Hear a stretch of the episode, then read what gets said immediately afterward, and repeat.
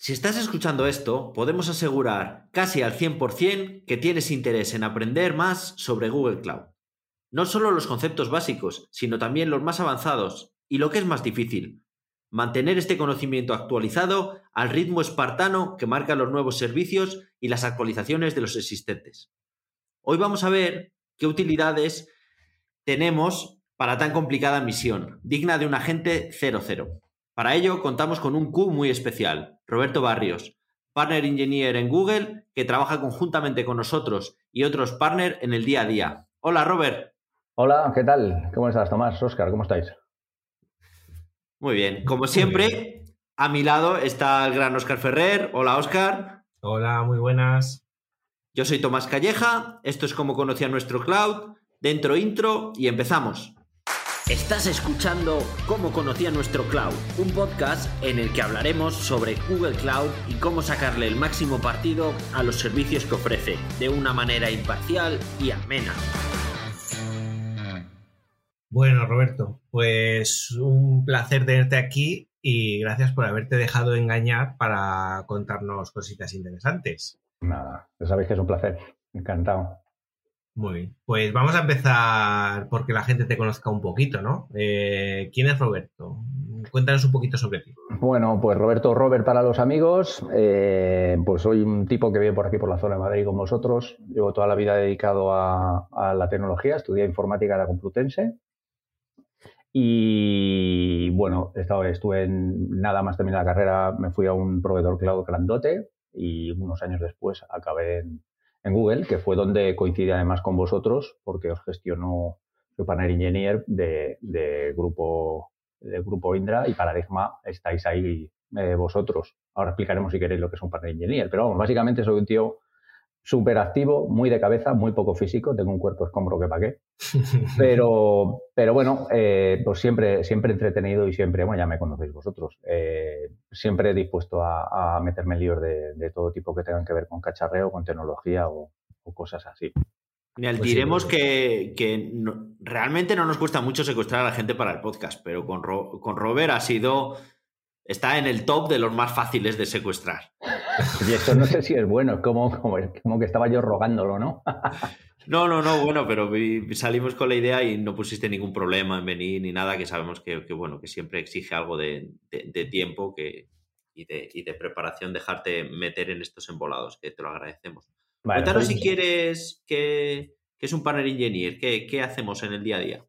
Vale, pues un, partner, engineer de, Google Cloud eh, pues tiene la misión de, asegurar o tratar de facilitar lo máximo posible el, éxito de un partner desde el punto de vista técnico. ¿Vale? Entonces, esto va no de, no de hacer el trabajo técnico del partner, porque somos muchísimos menos en cuanto a número que la gente que trabaja en los partners, sino que asegurarnos, intentar que estén preparados para cuando llegue el momento de abordar un proyecto, pues sepan hacer una arquitectura, una cotización, eh, toda la maquinaria que hay eh, de, logística y de operativa, pues entre un proveedor gigante como Google y un partner, pues hay programas, hay requisitos que hay que cumplir, etcétera. Ahí tratamos también de, facilitarlo.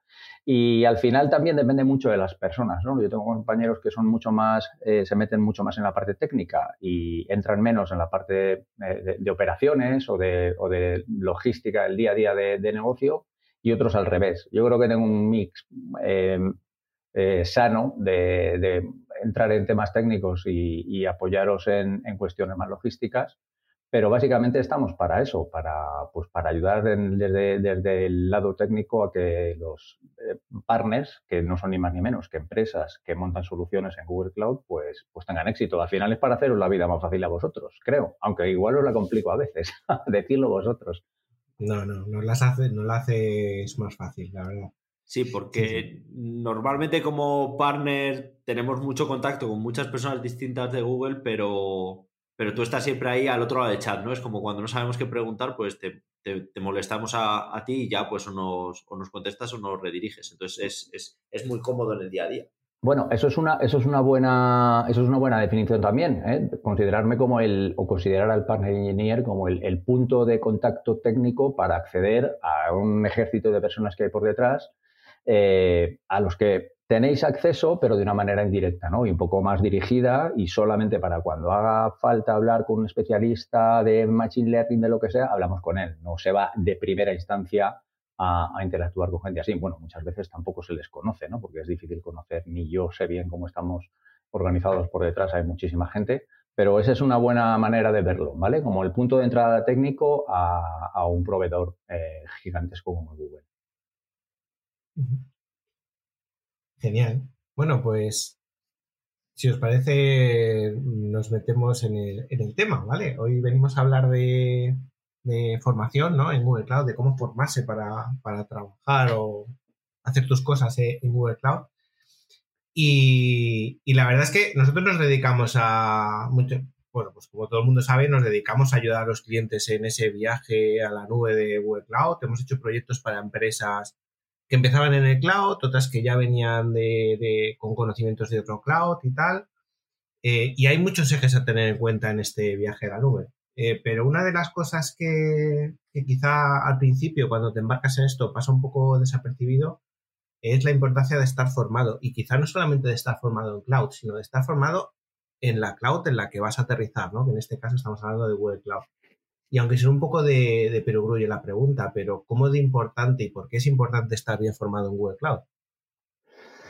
Pues a ver, em, como tú dices, parece como de perogrullo, pero, pero hay más implicaciones eh, de las que a primera vista pueden parecer, ¿no? Eh, lo más obvio es que eh, si no estás preparado, primero, como profesional vas a sufrir un montón porque las cosas no van a salir bien. Luego, tu empresa eh, tampoco, tampoco va a funcionar o, va a poder moverse a la nube a la velocidad a la que quieres.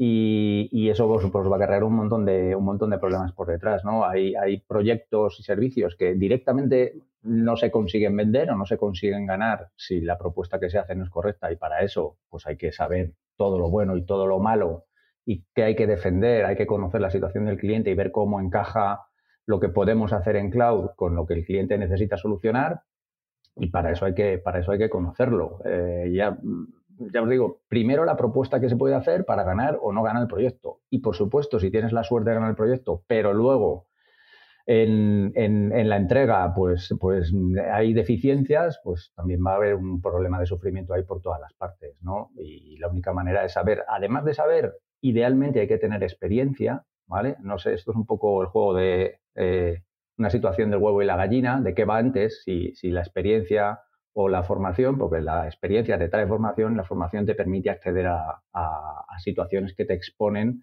al mundo real y te van a traer experiencia, ¿no? Pero lo cierto es que la formación eh, la puede empezar cualquiera sin tener ningún tipo de de proyecto en el que trabajar. La gente puede empezar a cacharrear y puede empezar a ver documentación y puede entrar en las plataformas que supongo que comentaremos después y empezar a formarse sin, sin tener que contar con ningún proyecto real en el que poder hacer. Con lo cual, ese sería el primer paso. Claro, una de las cosas de, que tiene buena la nube pública es la, segunda palabra, ¿no? Que es pública. O sea, que cualquier persona con una tarjeta de crédito tiene acceso a su propia nube, que en, otros temas de informática no, no, es posible. Exactamente. A ver, una, cosa que ocurre también es que la gente desde fuera a veces se tiene la sensación de que los proveedores, ¿no? En el caso de Google Cloud, pero tenemos otros, eh, como que se guardan información eh, interna o para gente privilegiada de cómo se pueden hacer las cosas o, cuál es la manera eh, óptima de hacer una cosa o hacer otra. Y yo os diría que conozco bastante bien desde dentro, pues, pues por lo menos un par de proveedores em, eso está absolutamente falso. O sea, se, pues, se, pone a disposición de todo el mundo el máximo de, información posible y a la máxima velocidad posible, porque lo que interesa es que cuanta más gente mejor, y si es de manera autónoma y sin pedir eh, acceso a nada y tener que interactuar con nadie, si se puede hacer todavía mejor, eh, tengan toda la información y todos los recursos que hace falta para exprimir al máximo todos los servicios que se van, que se van poniendo disponibles eh, para usar eh, en, nube, ¿vale? Con lo cual, eh, lo que tú dices, lo de pública viene pues porque la puede usar cualquiera, pero toda la información, toda la documentación y todo lo que hay, en un 99% está disponible para cualquiera y normalmente gratis, además, ¿vale? Hay una cosa que comentabas también, eh, has hablado de la importancia de estar formado también para ejecutar los proyectos, también para ganar proyectos. Eh, yo comentar también que, la importancia de estar bien formado, porque claro, al final nosotros somos un, proveedor de servicios, ¿no? Vendemos servicios y, las empresas no lo contratan. Y ahí, por supuesto, desde nuestro lado es, es importante estar bien formado. Pero lo que nos hemos encontrado también es la gran necesidad que tienen las empresas en las que, nos contratan esos servicios, eh, que ellos tienen que estar también formados en la nube de Google Cloud, ¿no? No solamente es, oye, contrato un proveedor, una consultora como Paradigma para ejecutar un proyecto, sino también es, vale, voy a preocuparme de que mi equipo interno esté bien formado, incluso aunque no esté en el día a día porque lo tengo subcontratado, ¿no? Pero que también es importante eso y para nosotros nos ha resultado clave también en el éxito de, los proyectos y de esos viajes a, la, nube. A ver, pues estoy totalmente de acuerdo. Eh, al final, el trabajo de hacer una migración o de montar una solución en cloud eh, para un cliente, aunque lo haga un partner, eh, implica que hay que contar con la colaboración del cliente, con la colaboración del cliente, ¿vale? Entonces, si este está familiarizado con los conceptos de todo lo que hace falta, ¿vale? y no piensa que lo que hay que hacer es montar lo mismo que se montaría on-premises, eh, lo voy a montar en cloud, una copia exactamente igual, si piensa eso, ni va a tener las ventajas de, que, ofrece, que ofrece la nube pública, eh, posiblemente directamente, no solo en tema de ventajas, es que se va a encontrar con, con problemas, va a pagar mucho más, el partner no va a poder hacer el mejor trabajo que podría hacer y entonces eh, al final eh, se podría hacer de una manera muchísimo mejor si conociera, a lo mejor ahí el partner también muchas veces tiene que hacer una labor de formación y de hecho se hace de, los equipos que hay en el cliente, ¿no? Pero es muchísimo más fácil para vosotros o para nosotros desde los proveedores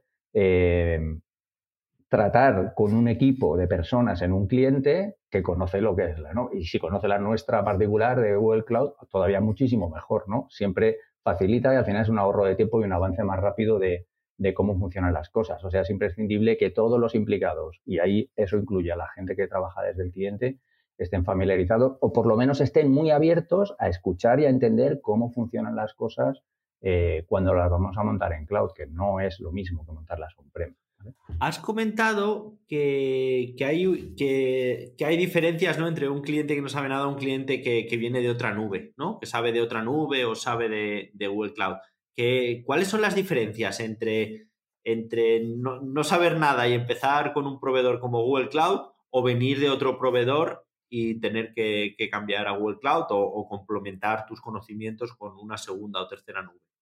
Pues a ver, los servicios particulares de, Google Cloud o de Azure o de AWS o de cualquiera, eh, cada, hay, servicios muy particulares y hay otros que tienen con matices unas cosas que funcionan de una manera o una de otra. Pero los conceptos, o sobre todo las grandes diferencias entre, entre montar una infraestructura o montar unos servicios en on-prem o montarlo en, en cloud, las grandes diferencias son comunes para cualquier nube. ¿vale? El tema de cómo funcionan eh, las redes, el tema de cómo funciona la seguridad, el tema de cómo funcionan los costes, el tema de gestión de eh, la identidad. Son maneras de hacer las cosas muy distintas a cómo se hace on-prem y se hace prácticamente igual con nombres distintos en, cada cloud. Con lo cual, el que ya viene de una nube o ya tiene cierta experiencia eh, en, montar cosas en una nube o en migrar cosas en una nube, le resulta muchísimo más sencillo porque el primer escalón ese de entender conceptos, que entiendo que hoy no vamos a entrar en eso, pero entender conceptos y, entender la, filosofía distinta de cómo en una nube tú lo que haces es delegar un montón de trabajo que hacías antes, un montón de responsabilidades que tenías antes y eso lo pagas un poquito y se lo delegas al proveedor. Todo eso es común para todas, con lo cual facilita un montón eh, en este caso que, nos, mm, que estamos hablando hoy, el, para formarte en Google Cloud, si ya estabas formado en AWS o en Azure, lo vas a tener muchísimo más sencillo que el que toda la vida ha estado montando servidores en data centers de, del cliente o del partner. ¿vale? No, sé si os ha pasado eso de estar describiendo un producto, Cloud Storage, ¿no? Te pones a describirlo técnicamente y cuando llevas un rato hablando te dice el otro, ah, entonces lo que dices es un S3 por ejemplo, ¿no? Que muchas veces lo estás contando y el otro lo sabe perfecta, o sea, porque, porque son, son servicios muy similares en concepto, pero que estás ahí media hora contando y dices, ah, vale, tú lo que quieres decir es esto. Efectivamente. Desde, desde un punto de vista de, a, mucha altura y a mucha distancia, sobre todo ese tipo de servicios que son tan commodity, es decir, el almacenamiento de objetos en cloud es algo que tenemos todos y que todo el mundo necesita, son muy, muy, muy parecidos, ¿vale? En cualquier proveedor. Sí.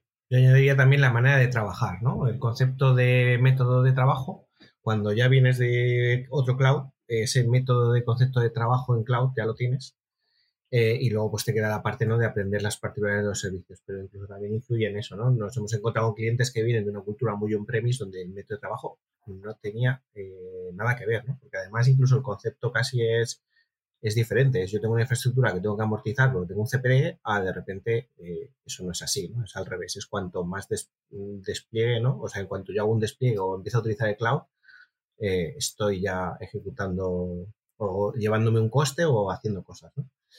Muy bien. Totalmente. Por ejemplo, una anécdota mm, graciosa, tristemente graciosa, en un proyecto que tuvimos hace tiempo con un cliente en el que estábamos contándole eh, cómo, bueno, era un proyecto de lo que fuera, ¿no? Eh, había que desplegar ciertas máquinas virtuales en cloud.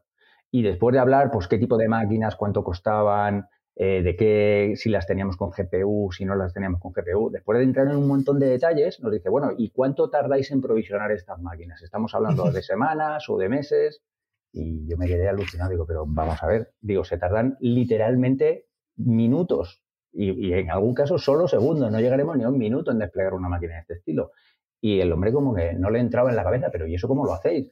Y es, pues eso, empezar a tener una conversación con alguien que no entiende cómo funciona a grandes rasgos lo más básico de, montar cosas en cloud. Y le salió encantado porque, claro, él decía, o sea, que lo podemos montar mañana. Digo, por supuestísimo que lo podemos montar mañana. Y eso después de haber estado mucho tiempo entrando en detalles muy, muy detallados de qué tipo eran las máquinas que se iban a desplegar. Entonces, eso alguien que ya tenga experiencia con cloud, pues eso lo va a asumir y va a decir, por supuesto, yo sé que esto es hacer doble clic o lanzar un script de Terraform y esto se va, se va a desplegar en, el momento. Genial. Bueno, pues yo creo que queda claro, ¿no? La importancia de, la formación. Eh, y ahora la pregunta es cómo nos formamos, ¿no? ¿Qué tipo de programas existen para la formación? Si te parece, a mí me gustaría intentar abarcar eh, el ciclo de vida profesional ¿no? de, una persona, empezando desde la universidad, ¿no? la mayoría de nosotros pues venimos de, la universidad, eh, hasta realmente ya estoy en una empresa, eh, ya me he formado o incluso ya tengo conocimientos. ¿no? Empezando por el principio, eh, si yo fuera un estudiante universitario ¿no? y sé que esto me gusta, me gusta este mundo y me voy a dedicar a, esto, sé que el cloud claramente ahora mismo es, es el camino hacia donde tengo que ir, formarme en cloud, eh, ¿cómo podemos? ¿Cómo un universitario puede empezar a formarse en Google Cloud? Vale, pues hay, hay, hay varios escalones ¿no? de, programas o de actividades que podemos hacer para formarnos. El primero, el más básico, el más accesible para todo el mundo, es entrar en Internet, irte a, la documentación de, de, Google Cloud, al cloud.google.docs, y empezar a ver eh, la descripción de servicios que hay ahí, de arquitecturas, hay infinidad, vamos, no creo que nadie se haya visto ni la cuarta parte de lo que hay ahí. Hay arquitecturas de referencia, se explica todo desde cero, se explica todo lo que estábamos hablando de conceptos de nube también, con lo cual eh, la manera para alguien que tiene cierto interés es abrir un navegador y empezar a mirar cosas, ¿vale? La mayoría de servicios tienen un coste gratuito, además, para, el, para, para, un uso inicial o para unas primeras cargas de trabajo, unos, unos, primeros datos que se procesan, con lo cual puede ser incluso gratis el empezar a hacer cosas para alguien que está en su casa y que lo único que tiene es cierto interés, ¿vale? Eso sería lo primero. Eh, para eso no hay que preguntar a nadie ni hay que, hay que eh, acceder a ninguna cosa especial. Eso está directamente ahí y cualquiera lo puede hacer. Lo único que necesitas es interés. Y se puede aprender porque antes decíamos que no hay información que sea oculta ni que sea eh, secreta para nadie.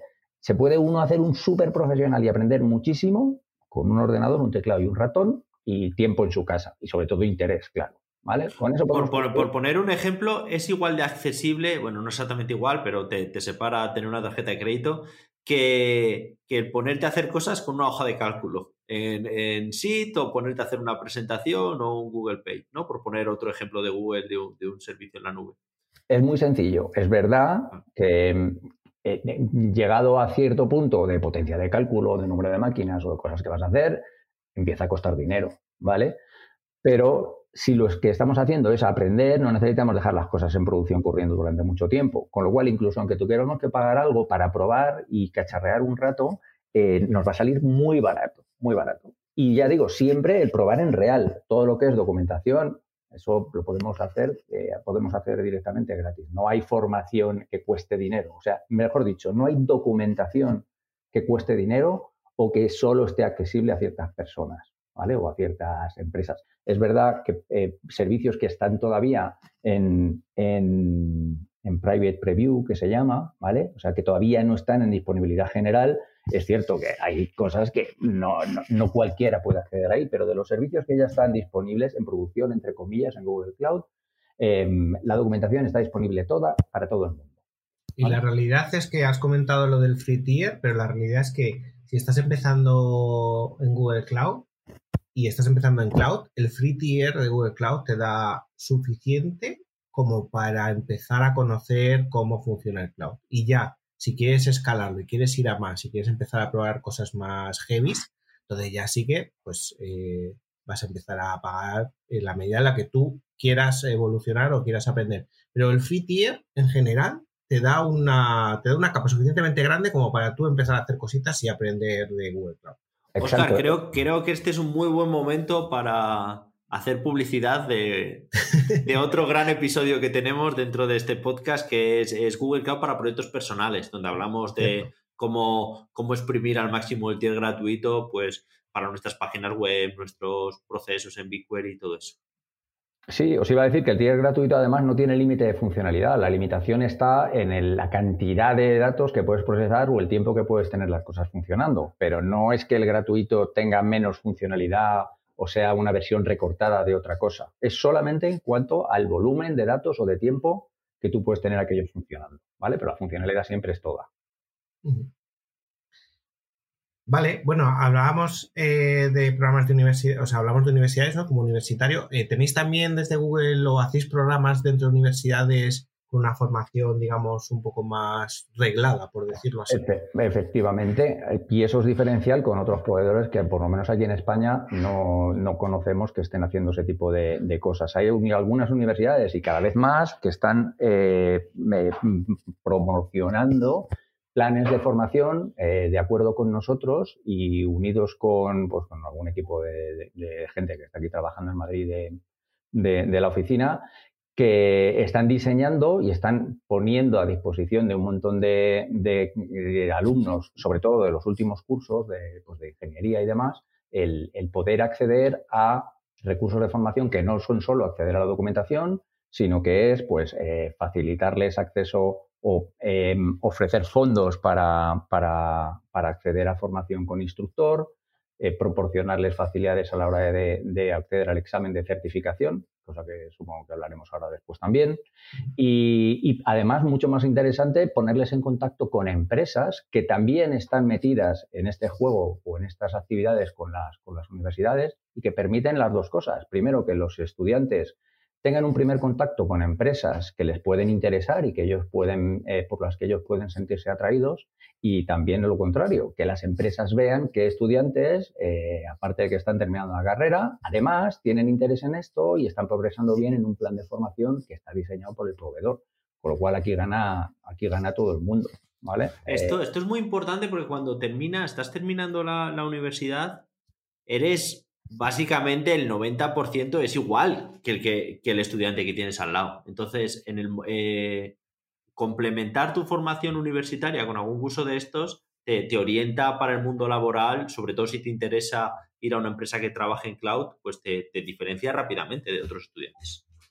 Sí, bueno, y además un problema que tenemos con, la formación, con la formación universitaria aquí en España es muchas veces la distancia que hay entre lo que tú estudias y lo que necesitas realmente luego en una empresa, ¿vale? Que tú te estudias en informática, que estoy yo, el algoritmo de la mochila y tal, y sí, eso para el examen está muy bien, pero el algoritmo de la mochila no lo he tenido que usar jamás, ¿vale? Eh, y había mil cosas que se daban por hecho que yo sabía y yo no tenía ni idea. Entonces, esto cubre un poco el gap que hay entre la formación académica, ¿sabes? Correcta, de los libros y lo que enseñan los catedráticos y eh, lo que las empresas necesitan montar después. Entonces, esto cubre muy bien ese, ese, hueco y además facilita el acceso al trabajo, que al final es para lo que la mayoría de la gente estudia este tipo de cosas, eh, a, aquellos que realmente muestran interés, ¿vale? Y, o sea, vamos, es un win-win, pero, pero claro, lo que pasa cuesta muchísimo ponerlo en marcha y por eso pues esto no se hace más. Pero nosotros tenemos un programa importante, no sé cuántos cientos de, de, estudiantes va, van a acabar formados y esperemos que certificados de aquí a final de año, pero es que esperamos que el año que viene sobre eso se crezca un montón más. ¿Vale? Tenemos universidades como las de la de Granada, la de Sevilla, la de Vigo, la de Santiago, la de Lleida, con todas esas ya hay acuerdos y, y estamos súper abiertos a que haya universidades que, que, nos puedan o que se puedan integrar en estos planes. O sea, que si alguien está escuchando y tiene interés, que se ponga en contacto con, con nosotros de alguna forma.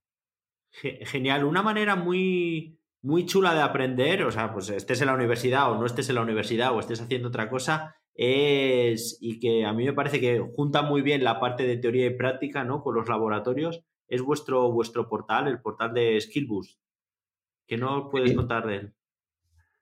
A ver, Skills Boost, eh, Skills Boost, es la plataforma online que tenemos para formar eh, en nuestras tecnologías a, individu a, individuales o a personas de la calle o a partners o a empresas, ¿vale? Entonces, eh, es la que te diría, ya que está, está, Google por detrás, es la que mejor se ajusta o la que mejor contenido tiene para, para aprender sobre, sobre Google Cloud no es cara a utilizar, es lo mismo. Hay, algún, hay alguna, algunas o muchas o mucho contenido que hay ahí que es directamente gratuito, ¿vale? Se registra uno y ya está. Y luego, pues para empresas y para partners, Google también proporciona fondos y financiación, pues para poder entrar ahí y que la gente pase todavía más tiempo. Ahí tenemos cursos con vídeos y con texto escrito, luego hay laboratorios y, y hay eh, experimentos que se pueden hacer eh, pues para de manera un poco guiada empezar a cacharrear con ciertos servicios o con cosas aparte de la documentación y la consola, que eso siempre lo tenemos, pues una manera un poco más eh, bien pensada y orquestada de cómo ir aproximándose al conocimiento que hay en cada, en cada servicio. ¿Vale? Y aquí y, con, con, cero riesgo, porque lo, lo, o sea, lo, lo, que te crea son entornos sandbox, ¿no? entornos efímeros seguros, donde tú realizas lo que tengas que hacer y luego eso desaparece y se encarga todo el portal de formación, que no tienes que usar tu propia cuenta. Exactamente. Por detrás esto tira y cuando crea una máquina virtual o crea un entorno para que tú despliegues lo que sea, por detrás está Google Cloud, pero tú eso no lo estás viendo. Tú tienes un tiempo limitado, los laboradores tienen 60 minutos, 90 o 100 o los que haya, y el coste de esa infraestructura está cubierto con el coste o la gratuidad de lo que el laboratorio que tú estás haciendo, ¿vale? Pero lo que estás haciendo es totalmente real y ahí de hecho te puedes intentar salir y ves que hay sitios por donde puedes andar cacharreando y sitios por donde por donde no, pero eso es 100% sí, real. ¿no? Si sales del camino te dan un toque y a los dos toques te cancela la cuenta, aviso a navegantes, ¿vale? O sea, está, puedes hacerlo, pero no lo recomendamos. Robert, Robert, llevando al mal camino a la gente. Sí, no, era, a ver, efectivamente. No, puedes, no ver, puede, puedes ver, pero no tocar. No puedes se ver, puede ser no tan tocar. macarra, pero que, se, que, la gente sepa que lo que hay ahí es de verdad, que no es cartón piedra, ¿vale? Que hay muchas formaciones que si das clic aquí y le das clic ahí, lo que es un vídeo que cuando hace clic ahí saca la slide siguiente. Esto es de verdad, ¿vale? Claro, que lo que, te, lo que te crea es una consola real de Google Cloud, solamente que ya con eh, una infraestructura precreada para que tú hagas el laboratorio o el, el, con el objetivo que te están poniendo. Pero realmente tú accedes a una cosa de Google Cloud como la accedes si te lo das de alta de manera individual. Exacto. Te ahorra, te ahorra todo el setup previo y posiblemente tener que poner una, una tarjeta de crédito claro. por si gastas más, cosa que a la gente le frena mucho, y te deja ya en el punto en el que vamos al grano con el curso con el laboratorio que estés haciendo. Pero está absolutamente real. Sí, sí, es tan real que lo primero que te dicen es como dos hojas en todos los laboratorios y asegúrate que estás entrando con la cuenta del curso, no con la tuya personal. ¿Vale? Que sí, o sea, por, por de, de, lo real que es. Vale, has comentado lo de, eh, de pasada, ¿no? Que, que los partners tienen, tienen más, más, más opciones de formación, no más, pero sino como que las tienen ya pagadas o algo así. Y yo creo que hay mucha gente que a lo mejor trabaja en empresas que son partners y esto pues no lo saben, pero que, que preguntando seguramente tengan acceso a, a, más formación de la que, de la que pueden disfrutar si no son partners. A ver, el, hecho de hacerte partner de Google Cloud puede ser un poco engorroso, ¿vale? Bueno, como, como el de hacerse partner de cualquier cosa, pero luego tiene ciertos beneficios. Entonces, una de las partes importantes o de las partes interesantes de hacerse partner es el acceso que tienes a fondos para formación, que eso implica, pues primero, acceder al contenido que es de pago de, Skills Boost eh, de manera gratuita e ilimitada, ¿vale? Para los profesionales que trabajan en la empresa y la manera es que es el arroba eh, paradigma.com sería con lo que tú inicias sesión, automáticamente te reconoce como, como que eres de un profesional y un partner y no necesitas pagar nada, automáticamente a la plataforma te reconoce y tienes acceso a todo el catálogo de cursos y laboratorios que hay ahí de forma ilimitada, ¿vale? Los puedes repetir las veces que te dé la gana. Eh, también hay fondos para formaciones con instructor es decir, para formaciones que algunos de los, de los em, training partners que tenemos oficiales aquí en España, pues eh, lleven a, te organicen un curso o puedas entrar o puedas eh, incorporarte a una de las formaciones que ellos organizan. Eh, tenemos ahora mismo, creo que son seis ATPs en España. Em, no sé si empezar a decir nombres porque si los digo los tengo que decir todos, ¿vale? Pero bueno, el, caso es que tenemos seis ATPs que, proporcionan al final utilizan Skills Boost igual, lo único, pues hay una persona que proporciona una atención un poco más personalizada en función de la necesidad que tenga esa persona o esa, esa empresa o ese, o ese partner, ¿vale? Y luego los partners, además, y los clientes, pues recibirán la posibilidad de incorporarse a planes de formación y en, determinados eh, servicios o tecnologías que vamos sacando eh, pues, pues a lo largo del tiempo, pues de forma recurrente poco a poco, ¿vale? Que eso la gente de la calle pues ni le va a llegar porque eso es muy, eso es muy, muy particular y muy enfocado pues a clientes de una cierta vertical o a partners de un cierto tipo especializados en Machine Learning, pues se hace un track de formación que al final la base sigue siendo documentación y skills boost, pero por encima por con una capa de, de gente de especialistas que facilitan la, pues el, camino, ¿no? O diseñan un recorrido un poquito acelerado, a lo mejor muy particular de una tecnología muy concreta para, cierta gente. Pero ya digo, en definitiva, no van a contar nada que no esté en la documentación ni que no se puede hacer con la consola, ¿vale? Eso que quede claro. Sí, vamos, que en definitiva lo que es la documentación, incluso la plataforma de formación de Skillbook, es común y es pública para todo el mundo, ¿no? La única diferencia es que pues si eres un partner de Google Cloud, pues tienes esa ventaja de tener esa plataforma ya pagada, ¿vale? Y no la tienes que pagar. Eh, diferencia de si eres un individuo que quiere formarse y pues, ahí sí que tendrías que, pagar, aunque dentro también hay muchos cursos gratuitos, ¿no?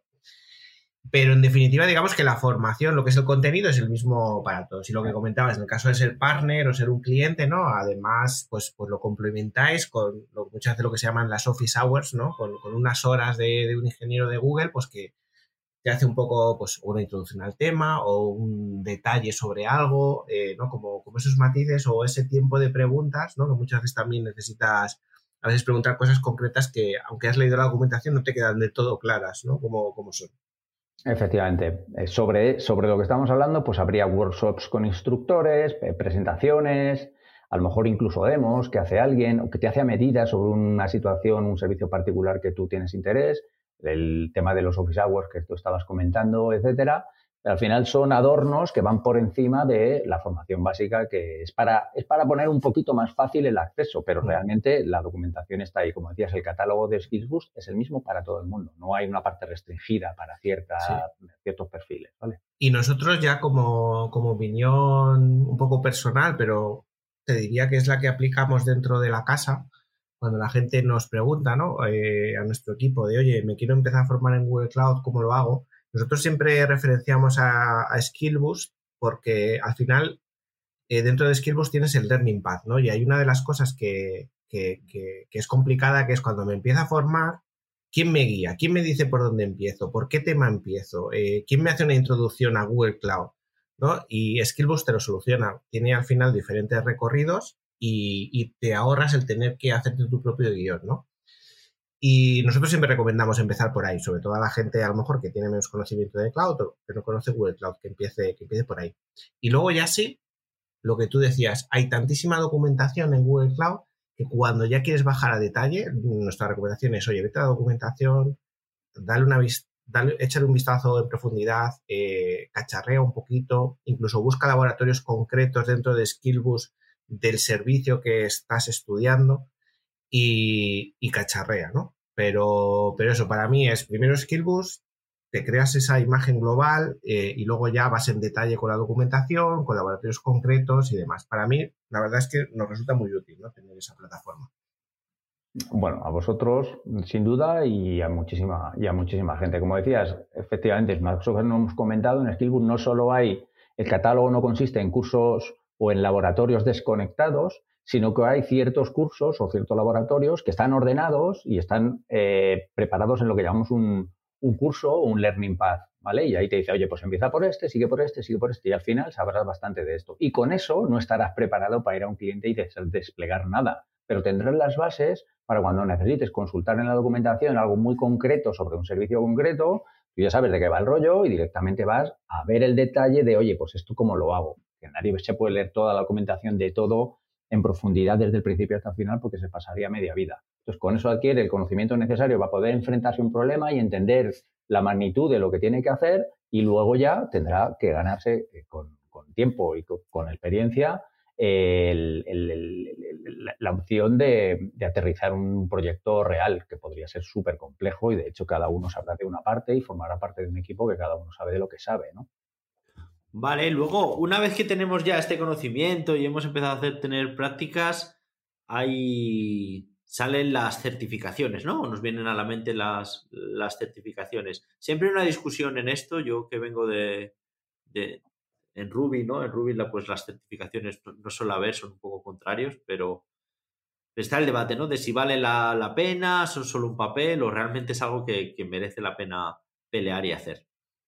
A ver, efectivamente, tú sabes eso de no, no vale con ser bueno, sino que también hay que parecerlo. Pues la manera de que parezca que sabes de Google Cloud es, sin poder demostrarlo con, en persona, es decir, tengo esta certificación. Es lo mejor que tenemos para, para tener unas credenciales y que alguien que no nos conoce y nos ha visto batallar en un cliente pueda tener más o menos garantías de que por lo menos hemos hecho los cursos y lo hemos estudiado. Aquí no hay la opción de decir, he hecho este curso. Eh, no hay un certificado o un logo o un sello de, es que he hecho este curso. No, que yo sepa, no existe. Lo que sí hay es decir, oye, yo he, pasado este examen. Tenemos varios. El Cloud Digital Leader sería el, más de conceptos de la nube, ¿vale? Aterrizados a, a Google Cloud, pero muy conceptual y muy de, pues no sé, te diría para gente preventa o incluso para comerciales. Y luego tenemos el Cloud Associate Architect, eh, que sería el primer paso eh, o el más sencillo, entre comillas, para ser arquitecto de Google en, soluciones de, Google Cloud. Y luego las, tenemos las, las, certificaciones profesionales, la Professional Cloud Architect, la Professional Data Engineer, y luego tenemos de Database, tenemos de Machine Learning, de seguridad, de networking, tenemos un montón más. ¿no? El haber pasado ese examen eh, que por cierto no lo hace Google, porque los empleados de Google los tenemos que hacer también y los hace una empresa externa, porque si no sería un poco cachondeo, o podría parecer que, que, podría ser cachondeo. Eh, una vez que has pasado ese examen, tú tienes tu sello, eh, tu, tu, tu, certificado de que en tal fecha tú eres un tío que sabías lo que Google decidió que había que saber sobre estas tecnologías para que obtener un certificado que la gente valora. Esto está muy valorado en el mercado, las empresas lo buscan, la gente lo busca, me refiero a las empresas, los partners que están buscando profesionales les interesa y los clientes que están buscando gente que trabaje en sus proyectos también les interesa. No es garantía de éxito nunca, es decir, puede haber gente que no tiene la certificación y sabe muchísimo. Eso no lo va a discutir nadie. Y puede haber gente que tiene la certificación pero no tiene experiencia, ¿vale? Pero bueno, es una primera, eh, un primer filtro, una manera eh, es la primera forma que tenemos de saber, eh, por lo menos, el compromiso que ha tenido alguien o lo que se ha molestado en, aprender y prepararse.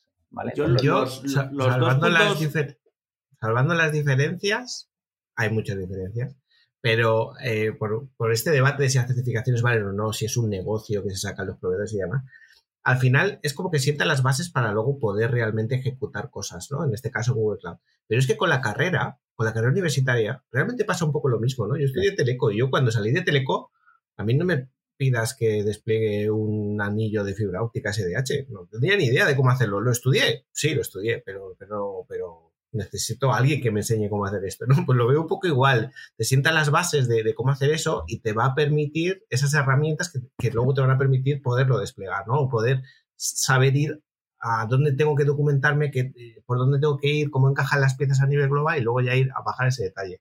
Pero para mí es una, es una de las cosas que mucha gente critica, pero que realmente si te paras a reflexionar, te pasa igual con la carrera universitaria, ¿no? Y, es y estamos hablando de una carrera universitaria. Otro, otro, aspecto bueno es que te hace estudiar cosas que a lo mejor no te gustan tanto estudiar. ¿no? A lo mejor si tú estás por tu cuenta y practicas con muchos servicios, pues a lo mejor dejas olvidado el tema de seguridad o el login, ¿no? Por poner dos ejemplos. Pero en una certificación te tienes que estudiar todos los temas. Entonces, como te fuerza a tener una visión más global que a lo mejor solo una experiencia sin certificación. Totalmente, totalmente. Y, añadiendo algo a lo que decía Oscar de la similitud que puede haber o la analogía que puede haber con estudiar una carrera, hay una cosa que es muy distinta, ¿vale? Y estoy de acuerdo, ¿eh? En todo lo que has dicho, Oscar.